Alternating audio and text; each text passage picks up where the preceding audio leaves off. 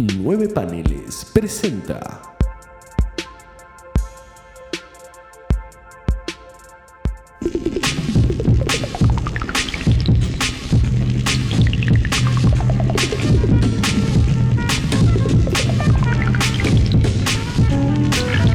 Hermandad condenada.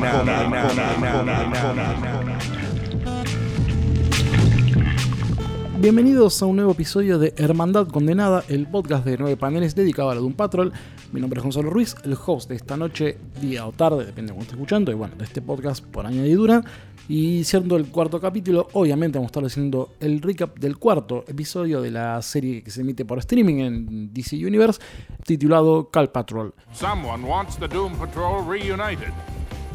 But who? A lo largo de varios flashbacks que empiezan hace 17 años atrás en Salt Lake City, Utah, vemos cómo un matrimonio le canta el feliz cumpleaños a Elliot, un bebé que a medida que crecen los flashbacks vemos cómo su cuerpo se llena de escrituras. En el día de su decimoctavo cumpleaños, el padre le dice a Elliot que huya, que él no va a salvar el mundo, algo que vemos que le explica a su madre en los flashbacks atrás, sino que lo va a destruir. Sin embargo, aparece la madre y asesina al marido cortándole el cuello. Elliot huye. En una habitación en Reno, Nevada, vemos una persona encerrada en un motel con varios relojes hablando en un grabador. Dice que el culto al libro no escrito vuelve a estar activo. Mientras tanto, en Bavia, España, a un sacerdote le aparecen estigmas en las manos. Alternativamente vemos como en Reno los relojes de la habitación empiezan a sonar, mientras que la persona que vimos anteriormente está leyendo, a leer una luz azulada que aterra al sacerdote. Nuevamente en Reno vemos como unas monjas con... na- Finalmente en Reno vemos como unas monjas con navajas entran a la habitación rompiendo la pared, pero al terminar de leer el poema estas figuras son absorbidas por el mismo. En un nuevo flashback vemos a Cliff Steele levantándose por el llanto de su hija, mientras la curruca se ve en un espejo reflejado como Robotman. Curiosamente vemos nuevamente a Cliff Steele, más avejentado, despertándose de una pesadilla, como si la escena anterior fuera parte del sueño, y ve como su hija, ya más crecida, le pide dormir con él. En el presente, Robotman se despierta y ve que Gracie Jane se quedó dormida junto a él, en la personalidad de Baby Doll. Sin embargo, ella se despierta como Hammerhead y empieza a gritarle. Larry Trainor, Negative Man, se encuentra inconsciente mientras la energía negativa le muestra fragmentos de las entrevistas que el jefe Colder le hacía, preguntándole dónde conoció a su mujer Cheryl y a su amante. Cliff trata de hablar con Hammerhead para saber qué pasó la noche anterior, por cómo despertaron juntos, y ella le pide que no le hable, ya que se la ve visiblemente choqueada por lo ocurrido en Paraguay. Cyborg reúne a toda la Doom Patrol, salvo a Rita, para tratar de averiguar qué pasa con el jefe. Rita aparece, molesta por no haber sido convocada, y Cyborg le refriega la, la charla ocurrida en el capítulo anterior, en el que ella no buscaba involucrarse en la búsqueda del jefe. Mientras Larry y Rita discuten, aparece la persona vista en el principio del capítulo, presentándose como Willoughby Kipling, caballero templario. En el despacho del jefe, Kipling le cuenta sobre el culto al libro no escrito, que empecinaban a destruir el mundo con ayuda de un libro que en ese momento se está escribiendo. Al acceder a dicho libro, pueden invocar al declarador para destruir al mundo. Kipling busca unas monedas para conjurar a Baphomet, un oráculo que le dirá dónde está el libro, que Kipling revela es una persona. De la mesa donde estaba apoyada la moneda sale una cabeza de caballo que cantando le dice que el libro está en Salt Lake City. Kipling dibuja con un cigarrillo una puerta donde todos, salvo Rita, van a buscar el libro que resulta ser Elliot, el chico visto al principio del capítulo. Al regresar, Kipling impregna un pañuelo donde tenía cenizas de Miguel Ángel, generando un hechizo para ocultar el libro a los agentes del culto. Sin embargo, eh, Kipling revela que la manera más efectiva de detener el culto es matar al chico y quemar el cuerpo para que no puedan, obviamente, leerlo. Sin embargo, el resto del grupo se niega. La otra manera de detener al culto es cerrando el portal de Nuremheim, una ciudad fantasma donde proviene el culto, que se manifiestan los estigmas del sacerdote visto anteriormente. Fleet y Robotman van a España para cerrar los estigmas, mientras el resto del grupo se queda cuidando a Elliot en la mansión. Eh, Hammerhead le revela a Robotman que su enojo es por lo ocurrido en Fucktopia, más concretamente la pelea barra masacre que generó Robotman. Le abrió los ojos a ella y le mostró lo que realmente es básicamente una persona muy violenta. En el laboratorio, Rita increpa a Cyborg diciendo que ellos no son superhéroes y a ella no le importa puntualmente qué es lo que Cyborg quiere demostrarles. Robotman y Hammerhead encuentran la catedral donde está el sacerdote, pero ella comienza a reaccionar violentamente al punto que ambos terminan en Nurheim, donde surge la entidad de Penny Farthing. Son detenidos por dos encapuchados que los llevan a una iglesia. En la Doom Manor, Cyborg y Kipling discuten por sus métodos antagónicos, sea la ciencia y la magia. Víctor no logra entender cómo Nice Calder eh, resultó ser amigo de Willoughby Kipling. En el laboratorio, Larry charla con Elliot, quien le dice que odia la palabra héroe por los acontecimientos ocurridos cuando fue piloto en los años 60. Por, su lado, Elliot, completamente sobrepasado por las revelaciones del día, decide suicidarse. Tras una discusión subida, la fuerza negativa abandona el cuerpo de Larry, dándole lugar a Elliot para escapar. La fuerza negativa vuelve a, vuelve a encender el televisor que vimos anteriormente, siguiendo la grabación de la entrevista entre el jefe y Larry. En el video se revela cómo el jefe logra separar la fuerza negativa del cuerpo. a la fuerza, justamente, tratando de presionar con discusiones fuertes a Larry.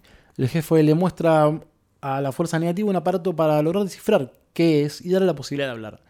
Al ingresar a la máquina, el jefe le hace varias preguntas que no logran ser respondidas, pero al preguntar cómo hace para subir al cuerpo de Larry, genera una frecuencia donde la fuerza puede responder y dice tortura, pero rompe el aparato haciendo imposible el resto de la comunicación. Ahorita se prepara para salir de la mansión y lo ve a Elliot sentado en la ventana con intención de tirarse, y ella logra convencerlo para que entre. En Nuremberg, Penny y Robert Bandit despiertan dentro de una iglesia, son recibidos por los arcontes, los sumos sacerdotes de la ciudad, que resultan ser los padres de Elliot, quienes han sido ascendidos por el culto libro no escrito. En la mansión son invadidos por más agentes del culto iniciando una pelea. Rita sin querer rompe uno de los rosarios que servían de protección al laboratorio. Durante la pelea llega la Guardia Imperial de la ciudad y Kipling, al notar lo perdida que está la batalla, empuja a Cyborg hacia ellos y se dirige a matar a Elliot, siendo detenido por Rita. Sin embargo, nuevos agentes logran entrar al laboratorio y secuestran a Elliot. En la iglesia de Nurheim, los arcontes torturan a Cliff y Jane mostrando cómo son, cómo se ven en ellos mismos entre ambos y qué son en realidad. Las monjas comienzan a leer el libro y en el cielo aparece un ojo gigante, dejando como cliffhanger la convocatoria del decreador, el destructor de mundos. Es un poco injusto hablar teniendo solamente cuatro capítulos eh, estrenados al día de la fecha, pero bueno, a la altura de las circunstancias tengo que decir que este capítulo fue tal vez el más comiquero de todos y a nivel personal mi favorito. Después del tercer capítulo anterior, justamente, creo que venimos una muy buena racha de, de venimos una muy buena racha con la serie.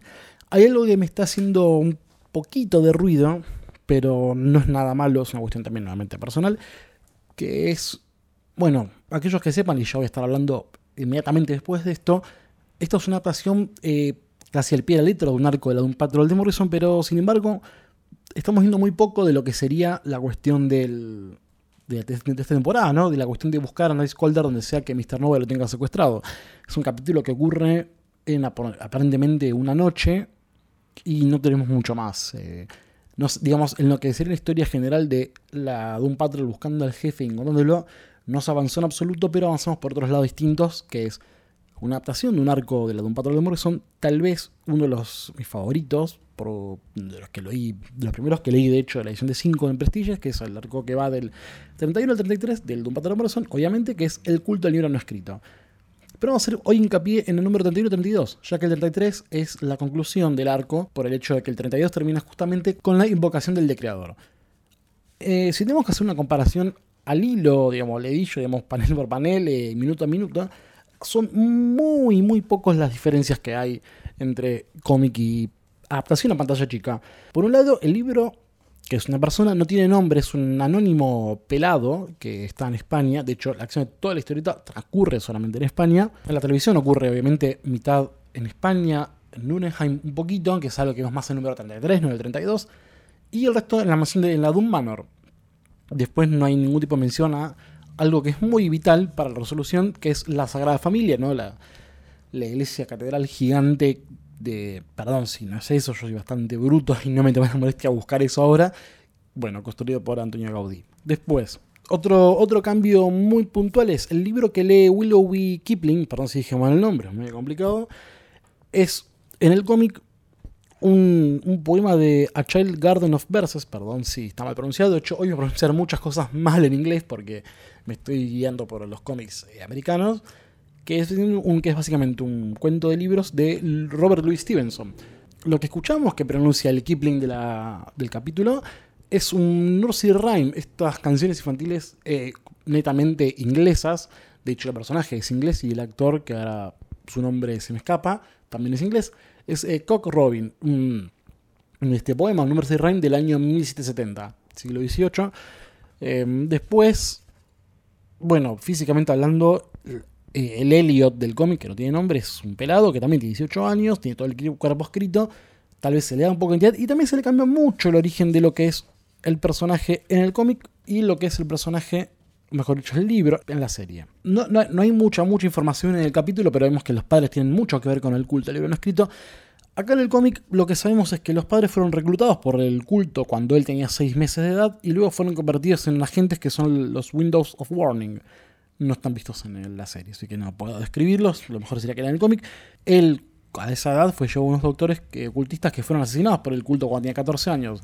Desde ese momento hasta la actualidad, entre comillas, digamos, en el momento que fue publicado el cómic, mayo del año 1990, él se mantuvo escapando del culto negro. No escrito hasta el momento de haber sido encontrado.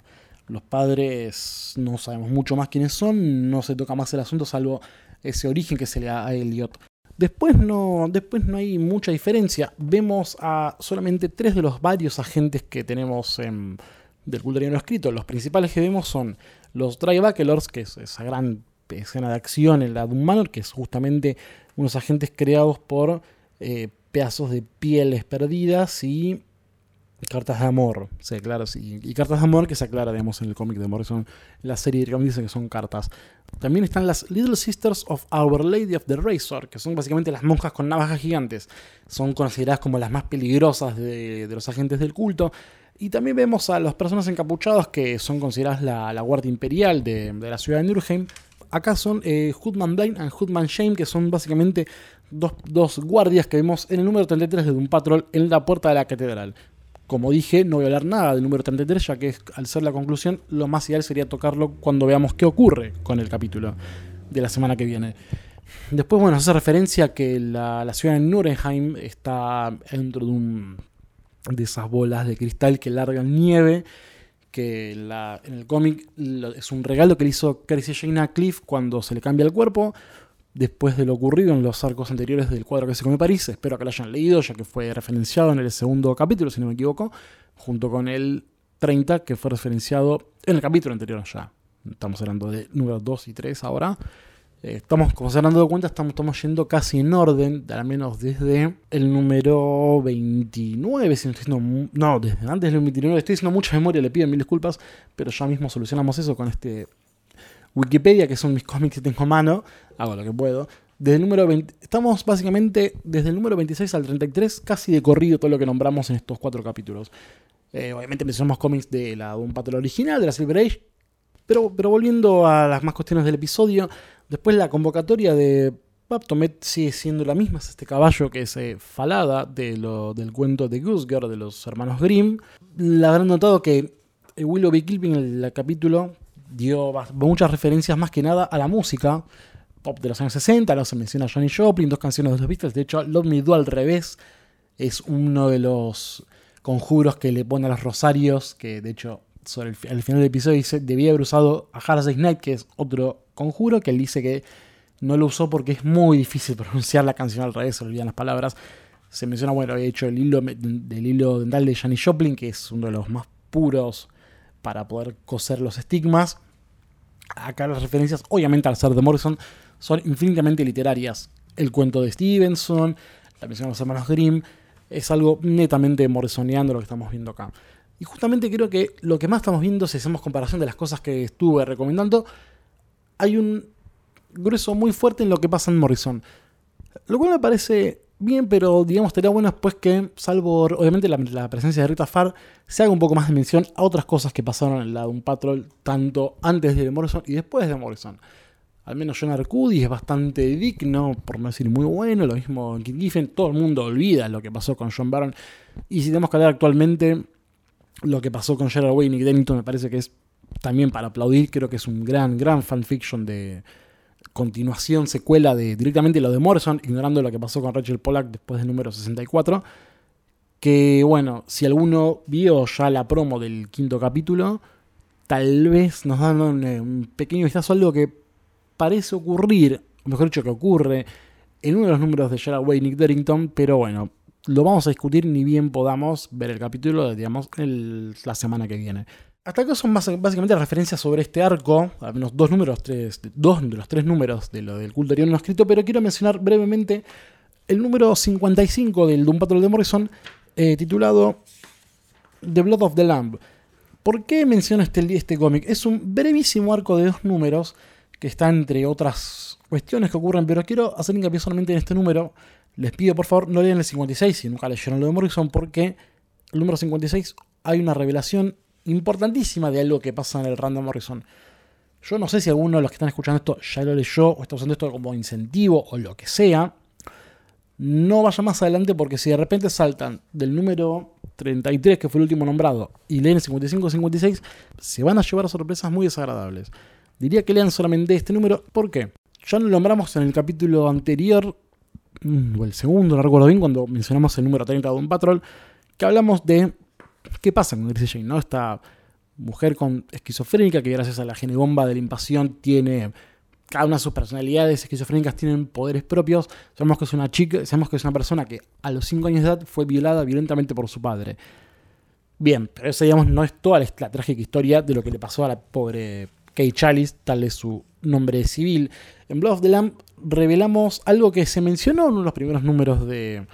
No, de hecho se menciona en el mismo número 30, que es qué le pasa a una de las personalidades que fue la más imperante en mucho tiempo, eh, digamos, de, de la parte de, de, la, de la diégesis de un patrol que no vimos en Morrison, que es la personalidad de Miranda.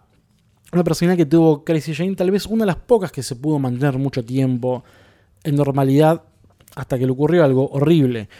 Miranda era una joven que vivía en Metrópolis, una de las pocas personalidades que se mantuvo, como dije, en buen estado mental por un tiempo largo, que en una tarde de, de Pascuas, de resurrección, es seguida por un homeless que ni bien tiene oportunidad la ataca y la viola, de manera muy salvaje y ella termina reaccionando de manera violenta asesinando a su atacante. Obviamente este suceso trágico para ella le dejó secuelas que le habrán recordado qué pasó con ella en su niñez y esto hace que sea una personalidad de las más destruidas. De hecho, en el número 30 es la estación de subte que no se puede ver, que le pide el conductor, el 8 drive, driver 8, que no, a Cliff que no mire. Es, bueno, clave para entender, o al menos para, si alguno les interesa saber por qué Christine Jane reacciona mal a la iglesia. Tal vez el giro que le den a la serie sea mucho, mucho más distinto a lo que vimos acá, pero bueno, el número 55 tiene un panorama, un panorama muy interesante para saber algunas cosas más sobre el pasado de Crazy Jane, que no hay mucho más al respecto, salvo estos números y algunas cosas que cuentan las personalidades a lo largo del Random Morrison.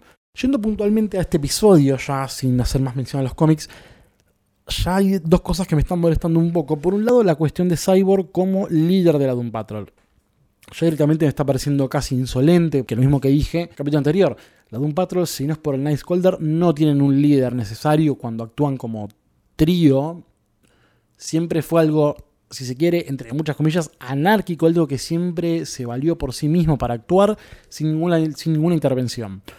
Por tanto, ver a Cyborg dando órdenes o contando qué hay que hacer o la, explicación sobre, los universos paralelos parece básicamente insultante. No quiere decir que el personaje no me esté gustando. Me parece que cada vez va mejor. Aunque igual no, tampoco no es mucho de él, pero. No, perdón, me voy a corregir y esto no lo voy a editar. Me está molestando muchísimo Cyborg. Ya no me está gustando incluso. Esa cuestión de. Se está convirtiendo en un líder molesto, alguien que no para de dar órdenes. Y algo que, repito, el Patrol nunca tuvo. Siempre fueron, obviamente, atrás del jefe, pero él tampoco fue excesivamente demandante, salvo en, bueno, cuestiones que vamos a ver a lo largo de la de un Patrol de Morrison. Seguramente en futuras temporadas, cuando hablemos puntualmente del Random Morrison, haciendo un recap por no número, número, pero solamente por arcos, vamos a hablar más al respecto de qué pasa con el jefe y la cuestión de liderazgo de un patrol. Por ahora, me parece que ver a Cyborg como líder me parece casi insultante. Lo mismo pasa con Rita Farr. Rita Farr ya lo nombré. Si leen, eh, obviamente, su máximo tiro de gracia, que es la Silver Age, van a ver una mujer que va siempre al frente. Si bien no está escrita 100% con una visión feminista, como lo podemos considerar hoy feminismo en el año 2019 que se graba esto, no es alguien que la tienen para la joda. No, es alguien que sí hacen un par de chistes un poco desagradables, no subidos de tono, pero sí una cuestión de menospreciarla un poco por ser mujer. Ella en el cómic, Rita Farr, es muy fuerte. Es una persona que no, no se amilana lo que le pueden decir un grupo de tres varones, como ser el jefe Larry Traynor y Cliff Steele Robotman. Acá, sin embargo, es una persona que no deja de huir, no deja de hacerse la desentendida cuando ahí las papas queman. Y me parece un poco triste ver a Rita Farr, sobre todo cuando finalmente la podemos ver en acción, finalmente podemos ver ese brazo estirado, ese momento de gloria de ella pudiendo detener a Willoughby Kipling antes de matar a Elliot. Sin embargo, hay que hacer también una pequeña aclaración. Eh, Si bien se conoce desde siempre como Elastigirl o Elastigwoman más adelante, ella en realidad no se estira el cuerpo. Lo que ella puede hacer es crecer o achicarse de tamaño. Es la diferencia que pasa con Madame Rouge, el personaje de la Brotherhood of Evil, que sí puede estirar sus partes del cuerpo. Puntualmente, en el número 90 de la Doom Patrol de Arnold Drake y Bruno Premiani, ella se somete a un experimento por el cerebro para permitir justamente poder cambiar tamaño, pero alterándolo, estirándose. Rita no es como el Elongated Man, o Plastic Man, o Madame Rouge, o bueno, la vereda enfrente, el Mr. Fantastic. Ella simplemente cambia de tamaño. No puede, estirar su, no puede estirarse, pero bueno, por algún motivo siempre fue Elastigirl. Pero bueno, yo sigo esperando que en algún momento pueda crecer un poco más este personaje y sea una mujer frontal como lo fue en los cómics. Por otro lado, seguimos explorando cada vez menos qué pasa con Negative Man y su control con la, sobre la fuerza negativa. Aprendimos algo muy importante que es cómo, cómo es la relación, cómo la única manera de poder expulsar el cuerpo sin tener que pedirlo que ocurra de manera introspectiva es básicamente con el confrontamiento. Lo cual está bastante bien, siendo que Larry siempre huyó del, del confrontamiento esta cuestión de dualidad, de no admitir algunas cosas, como bueno, es el tópico de la sexualidad no admitida del personaje en esta, en esta serie, al menos eh, Revis nunca, Revis, eh, ni a Larry Trainor nunca fue homosexual, con lo cual se, se vuelve cada vez más interesante este personaje. Y también vemos cómo cambia de a poquito la relación entre Crazy Jane y, y Robotman. Más puntualmente cuando en la, en la, secuencia con los arcones en la, en la iglesia de Nuremberg cuando eh, alteran los cuerpos de ambos para mostrar cómo se ven mutuamente, Crazy Jane ve a Robotman como un robot lleno de sangre y violencia por lo que ocurre en Paraguay, mientras que Robotman la ve a ella como su propia hija, Clara.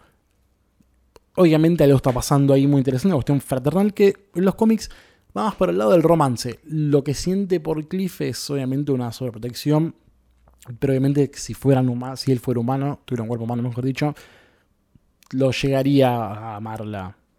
Y podemos entender también por algunas secuencias o algunos comentarios que Crazy Jane, o al menos muchas de sus personalidades, sienten lo mismo por él.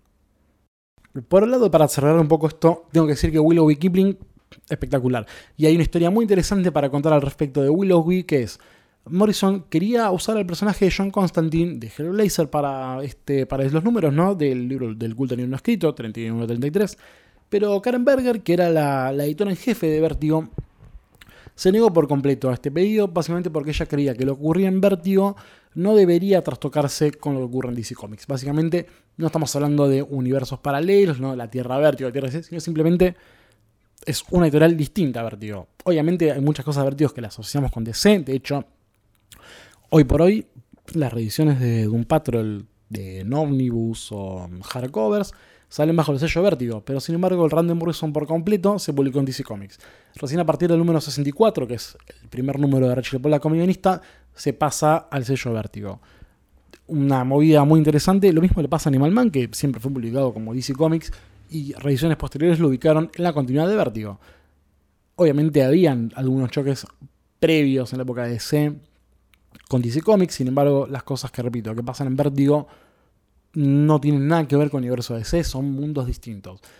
Capaz, obviamente, cuando, obviamente, cuando, mejor dicho, obviamente, cuando Karen Berger se retira de la edición de, la editorial de Vertigo, ahí probablemente hayan empezado los crossovers. Yo ahí no estoy muy interesado, solamente voy a contar cuestiones que ocurren en estos años, que son los 90, principios de los 90, durante la aparición de Doom Patrol. Y para terminar, quiero mencionar al amigo Mariano Cholaquien, te pido mil disculpas, Marino, si pronuncié mal tu apellido, que nos mande un mensaje privado por Facebook, ustedes también pueden hacerlo si tienen alguna duda o un comentario, que él dice que cree que están logrando las adaptaciones más potentes del cómic en TV.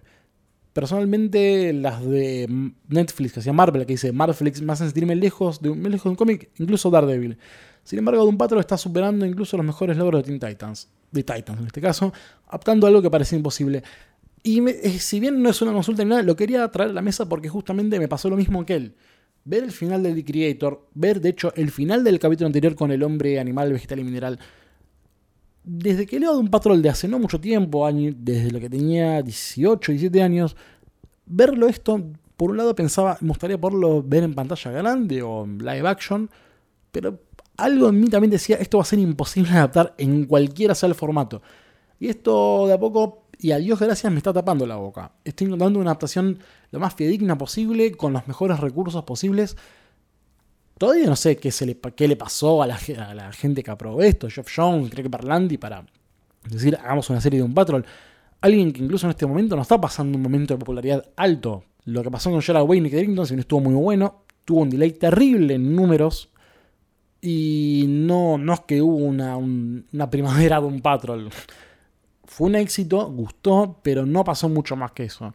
De repente una serie y que la serie esté gustando bastante a niveles generales es algo para festejar si sos fan de un Patrol y de la rareza DC Comics barra Vértigo. Así que yo estoy con Mariano, estoy muy contento de poder ver esto, estas adaptaciones fieles. Y no me queda más que estar cebadísimo a ver qué pasa el viernes que viene con el capítulo titulado Pau Patrol. Mi nombre es Gonzalo Ruiz. Si me quieren contactar, estoy en Twitter como arroba gonmruiz. Usen los hashtags 9 paneles y hermandad condenada para si, quieren hablar, tener algún comentario, lo que quieran. También lo pueden hacer por Facebook, que es el 9 paneles, lo buscan así. Instagram no, arroba 9.paneles o la página que es 9paneles.com. Realmente me gustaría insistir y que manden mensajes, que si tienen alguna duda, alguna consulta, alguna crítica, lo que quieran, sean bienvenidos, sea de este podcast, sea del podcast 9 paneles, sea de futuros podcasts que están por salir, que ya en dos o tres semanas largamos un nuevo programa. Así que nada, todo lo que quieran aportar sobre Doom Patrol, sobre, este, sobre esta serie, sobre los cómics en general, tienen todas las redes sociales. Estamos contentos de escuchar qué opinan al respecto de las cosas que tocamos casi todos los días en todas las plataformas posibles. Dicho todo esto, chicos, nos vemos el martes que viene cuando hagamos un recap de Pau Patrol. Hasta la próxima.